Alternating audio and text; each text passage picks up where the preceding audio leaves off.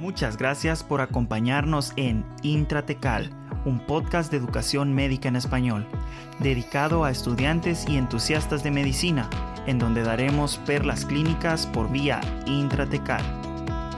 El fin de este podcast es únicamente informativo, no debe entenderse como consejo médico bajo ninguna circunstancia. Bienvenidos. Hoy discutiremos un caso de diarrea crónica con el doctor Luis Fernando Sandoval. Él es médico y cirujano graduado de la Universidad San Carlos de Guatemala. Realizó su residencia de medicina interna en el Instituto Guatemalteco de Seguridad Social, en donde fue jefe de residentes, y actualmente está en su último año de gastroenterología en el Hospital Roosevelt.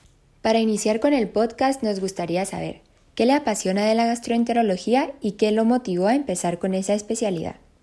Bueno, ¿por qué gastro?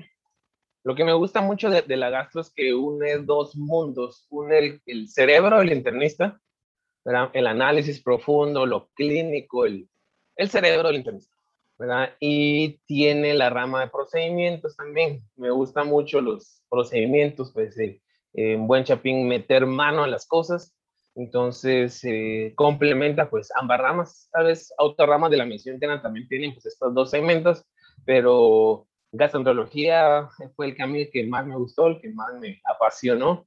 Y solo con decir gastro, pues es gigantesco. Uno no tiene idea de lo grande que es hasta que ya está dentro y se da cuenta que, igual, aunque sea una subespecialidad, es sumamente amplio, sumamente extenso. Y razón por la cual pues hay altas especialidades también, donde pues se dedican a específicamente a una cosa que todavía sigue, sigue siendo amplia.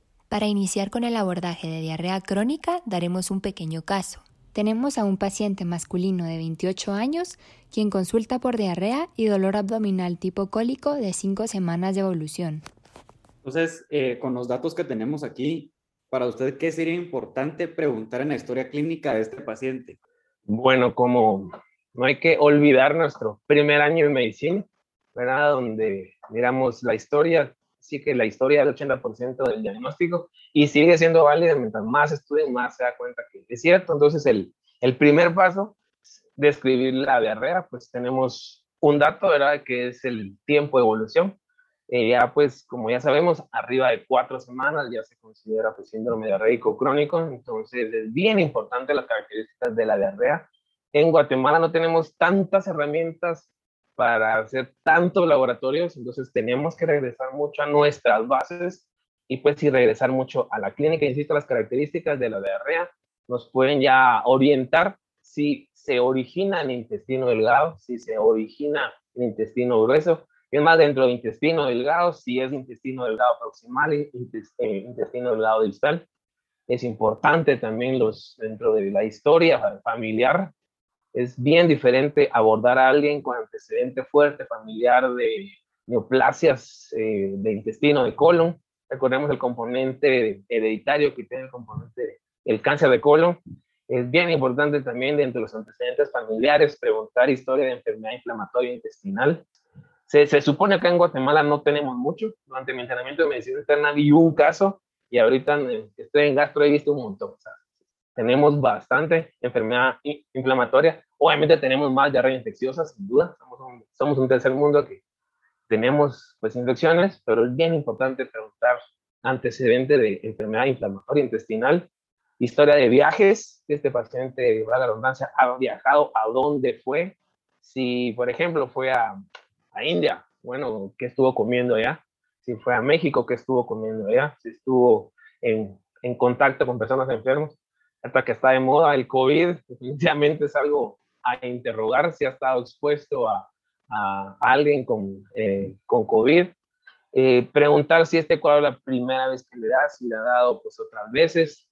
Factores de riesgo de VIH. Tenemos que preguntar alergias alimenticias, intolerancias alimenticias. Pues sí, todo lo que vimos en primer año sigue siendo válido y, hacer pues un interrogatorio completo. Insisto, lo primerito que preguntaría por dónde vamos, pues es solamente las características de la, de la diarrea. Y una pregunta que nos pareció interesante. ¿Qué preguntaría usted para, para diferenciar entre intestino delgado y, y, e intestino grueso? Es bien importante preguntar dentro de la diarrea, veremos si tiene eh, comida no digerida. Por ejemplo, mire doctor, así me comí, no sé, una ensalada de tomate, el tomate salió entero, ahí pensamos en intestino delgado. Es, o es lo que pasa bastante con el, con el maíz, si sale el, la comida no digerida, todos están imaginando el maíz, yo lo sé, lo sé, es, eh, ahí nos vamos a orientar de, de, primera mano que el origen es intestino delgado. Eh, por ejemplo, también la presencia de esteatorrea orienta también a intestino delgado. Recordemos que estamos en el tercer mundo, los parásitos ya había, ¿verdad? Se pega en todo el intestino delgado proximal, la esteatorrea. Si las heces flotan, por ejemplo, entonces también nos orienta a que el origen de la diarrea sea más proximal que de origen distal. Creo que con la explicación detallada y visual que nos acaba de dar, no se nos va a olvidar diferenciar entre diarrea de origen de intestino superior o inferior, o por lo menos la imagen del maíz. Para seguir con el caso, el paciente indica que ha tenido aproximadamente cuatro deposiciones al día. Además, ha notado la presencia de moco en las heces. En el último mes, ha perdido aproximadamente 7 libras de forma no intencional. No presenta fiebre, tos ni sangre en heces. Sin embargo, hace tres semanas notó la presencia de rash en sus extremidades inferiores, el cual resolvió de forma espontánea. Al examen físico el paciente se presenta febril, con signos vitales estables. A la palpación del abdomen, este se encuentra blando, depresible, no doloroso a la palpación, sin signos de irritación peritoneal. Entonces, em, ya con un poco de, de información, em, ¿cómo podemos clasificar esta diarrea? Bueno, el simple hecho que tenga moco sería ideal si queremos ser muy estrictos en las definiciones. Si, si tuviera sangre, pues pensamos en diarrea inflamatoria. Recordemos de la clasificación, de la osmótica y secretora. regresando pues a la historia, ¿verdad? La, es importante dentro de las características de la diarrea osmótica que para eh, con el ayuno. Entonces eso es algo más que tenemos que preguntar dentro de la secretora, porque recordemos que casi es bastante amplia la, las, las toxinas bacterianas, toxinas virales de que pueden ir a pues, activar las diferentes eh, bombas de electrolitos, la mayoría pues acopladas al sistema de segundos mensajeros, y al mantenerlas pues activas pues me va la diarrea secretora. Entonces, el hecho de tener moco, eso te hace, hace llamar la atención que sí estamos en el, en el componente de una diarrea inflamatoria. Lo otro es las manifestaciones extraintestinales. Otra forma de clasificar la diarrea orgánica y funcional. El hecho que él haya tenido rash a nivel de, extremidades son manifestaciones extraintestinales, lo cual pues nos van ya pues orientando un poquito más al, a, los posibles diagnósticos diferenciales. Entonces, como está, tenemos manifestaciones extraintestinales y tenía pérdida de peso, ¿verdad? Entonces esto nos va apuntando a diarrea de origen de causa orgánica. Sí, una diarrea inflamatoria, se podría decir. Sí, por ahí nos va orientando, obviamente. El algoritmo de diarrea crónica es gigantesco, entonces pues vamos pasito a pasito. Y, y doctor, ¿usted cómo definiría una diarrea secretora? Bueno, la tenemos dentro del interrogatorio, pues podemos encontrar cosas que nos orienten, pero es aquí en toma de vital importancia el gap osmótico, que eso pues se mide el gap osmótico de las heces, obviamente. Aquí nos orienta, supongamos si hablamos del gap osmótico dentro de la secretora, pues es menos de 50. También la medición del sodio fecal, que tendría que ser mayor de 90. Y esto pues nos va a orientar a que sea una diarrea de origen secretor. Y la osmótica, ¿verdad? El, el GAP arriba de 125 y, la, y el sodio fecal menor de 60. Ok, muchísimas gracias, doctor. Y ahora, pasándonos un poco más a, lo que a la gente le fascina pedir, los laboratorios. ¿Qué laboratorios eh, nos ayudan a orientar a la etiología de la diarrea? Bueno, de laboratorios que tenemos sumamente amplios, están como que los laboratorios generales y los laboratorios según la etiología que estamos pensando. Dentro de los generales, realmente los corren en cualquier lado. Hematología importante, ver leucocitos para, ya que estamos pensando en una posible etiología inflamatoria.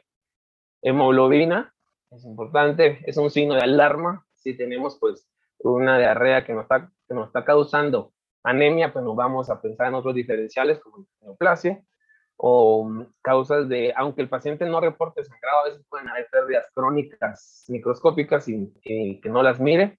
Eh, pruebas de función hepática, pruebas renales, ha estado perdiendo pues por cinco semanas líquidos, ha estado perdiendo pues electrolitos, sodio, potasio, es importante ver todo eso. La albúmina, lo cual nos puede orientar a un componente más crónico si lo encontramos disminuido, albúmina y prealbúmina. Él, pues, es un paciente joven, masculino, con diarrea crónica, obligado a pedir VIH. Obligado a pedir VIH, aunque niegue eh, contacto, es parte del, del algoritmo inicial de la diarrea crónica, especialmente en este grupo poblacional. Y de ahí, pues dependiendo de lo que vayamos pensando, un examen de, de ese simple que nos puede ayudar mucho, pues también a veces mm, su utilidad se puede ver limitada, pero a veces sí nos puede ayudar mucho. La mayor utilidad del un simple examen de ese es buscar leucocitos enlaces. Si los leucocitos están presentes, pues automáticamente nos está confirmando que hay una diarrea inflamatoria que tenemos que ir a, ir a buscar. Si hay sangre, pues ya no digamos. Ya, y digamos, ¿en qué escenario pediría la calprotectina o, o, qué, le, qué, busca, qué buscaría, o sea, qué estaría buscando uno al pedir calprotectina? Es importante que con la calprotectina hay, podemos, pedir, podemos pedir dos variantes, digamos, la calprotectina cualitativa y la cuantitativa. Recientemente ya tenemos en Guatemala la cuantitativa, porque antes no, nos, nos decían realmente, no la pedíamos porque decía positivo o negativo. Y con la calprotectina nos ayuda un montón si tenemos el punto de corte.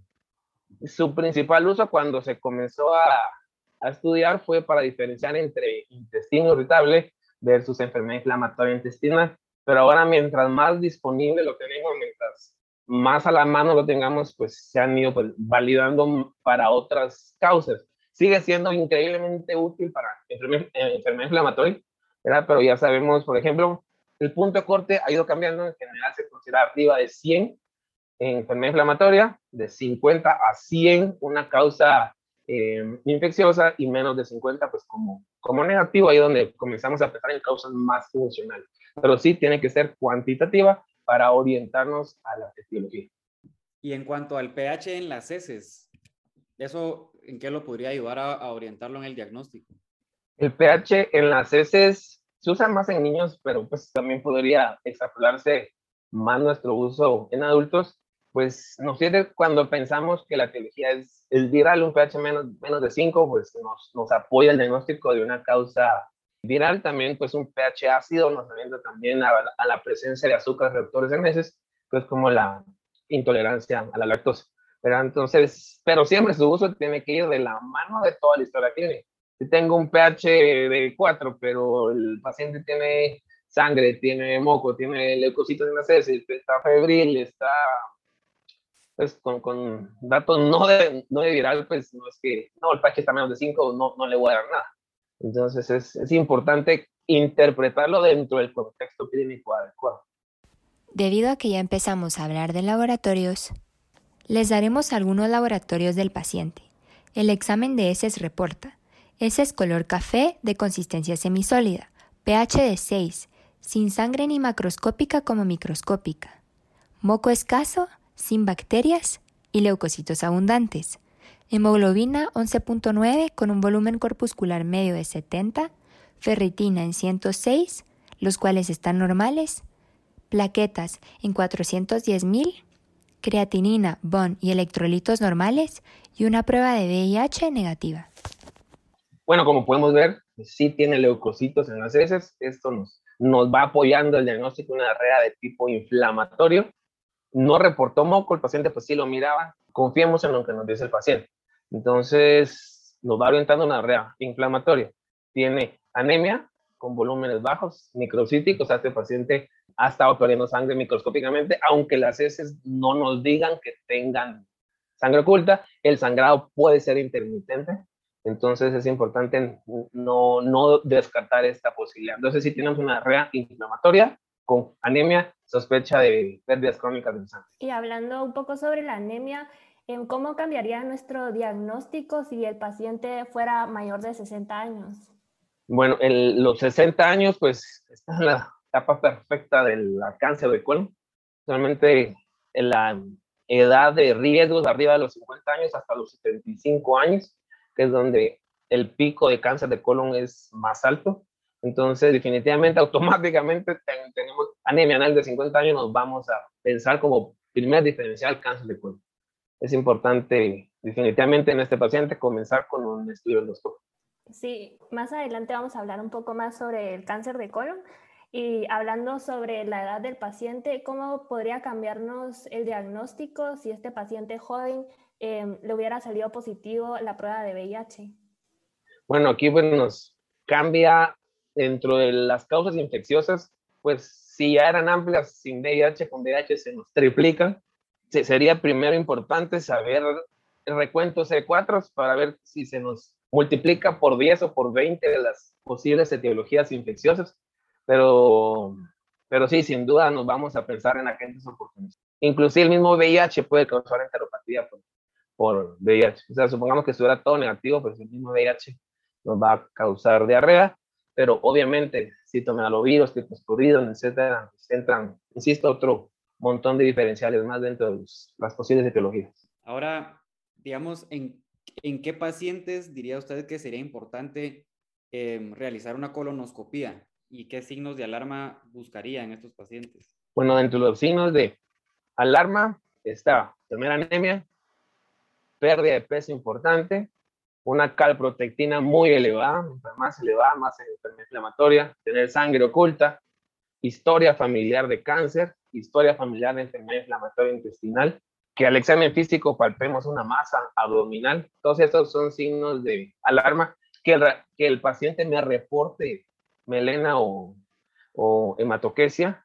Insisto, todos son signos de alarma que nos obligan a ser un poco más agresivos y un poco más invasivos en el en el, en el abordaje diagnóstico, que sería pues una colonoscopia.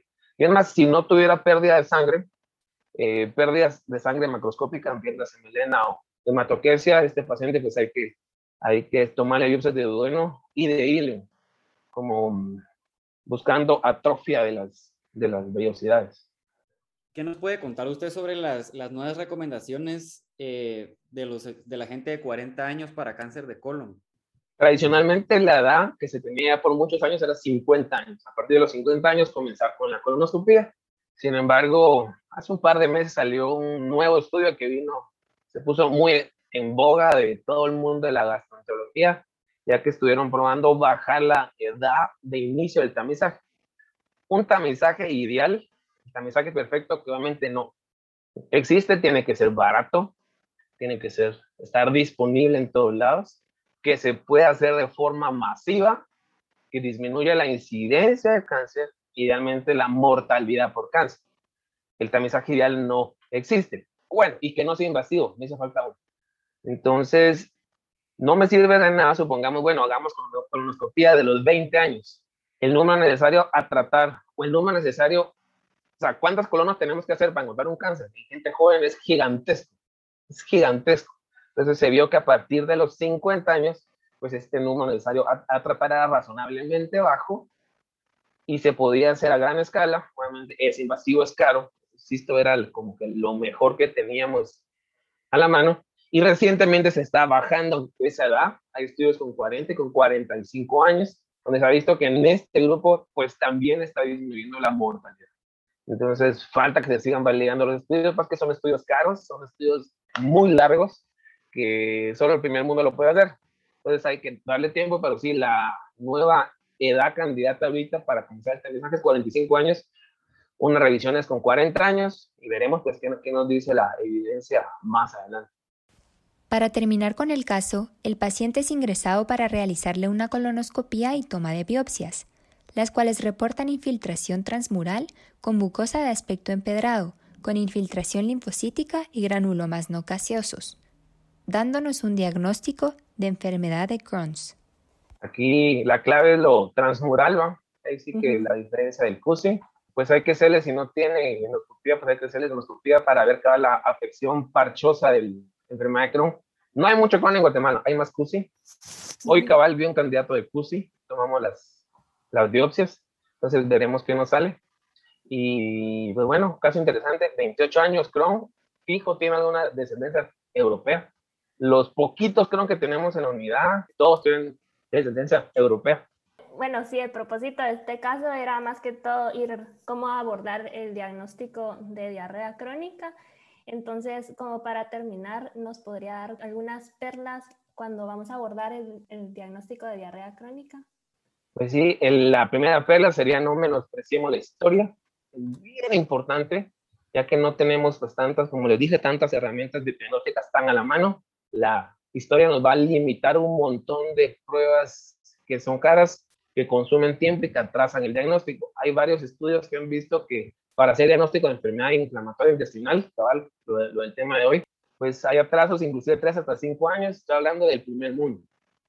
No es un diagnóstico que la gente piensa. Entonces, la, la primera perla sería no menospreciemos la historia clínica, pero obviamente una buena historia clínica no menospreciemos interrogar las características de la diarrea.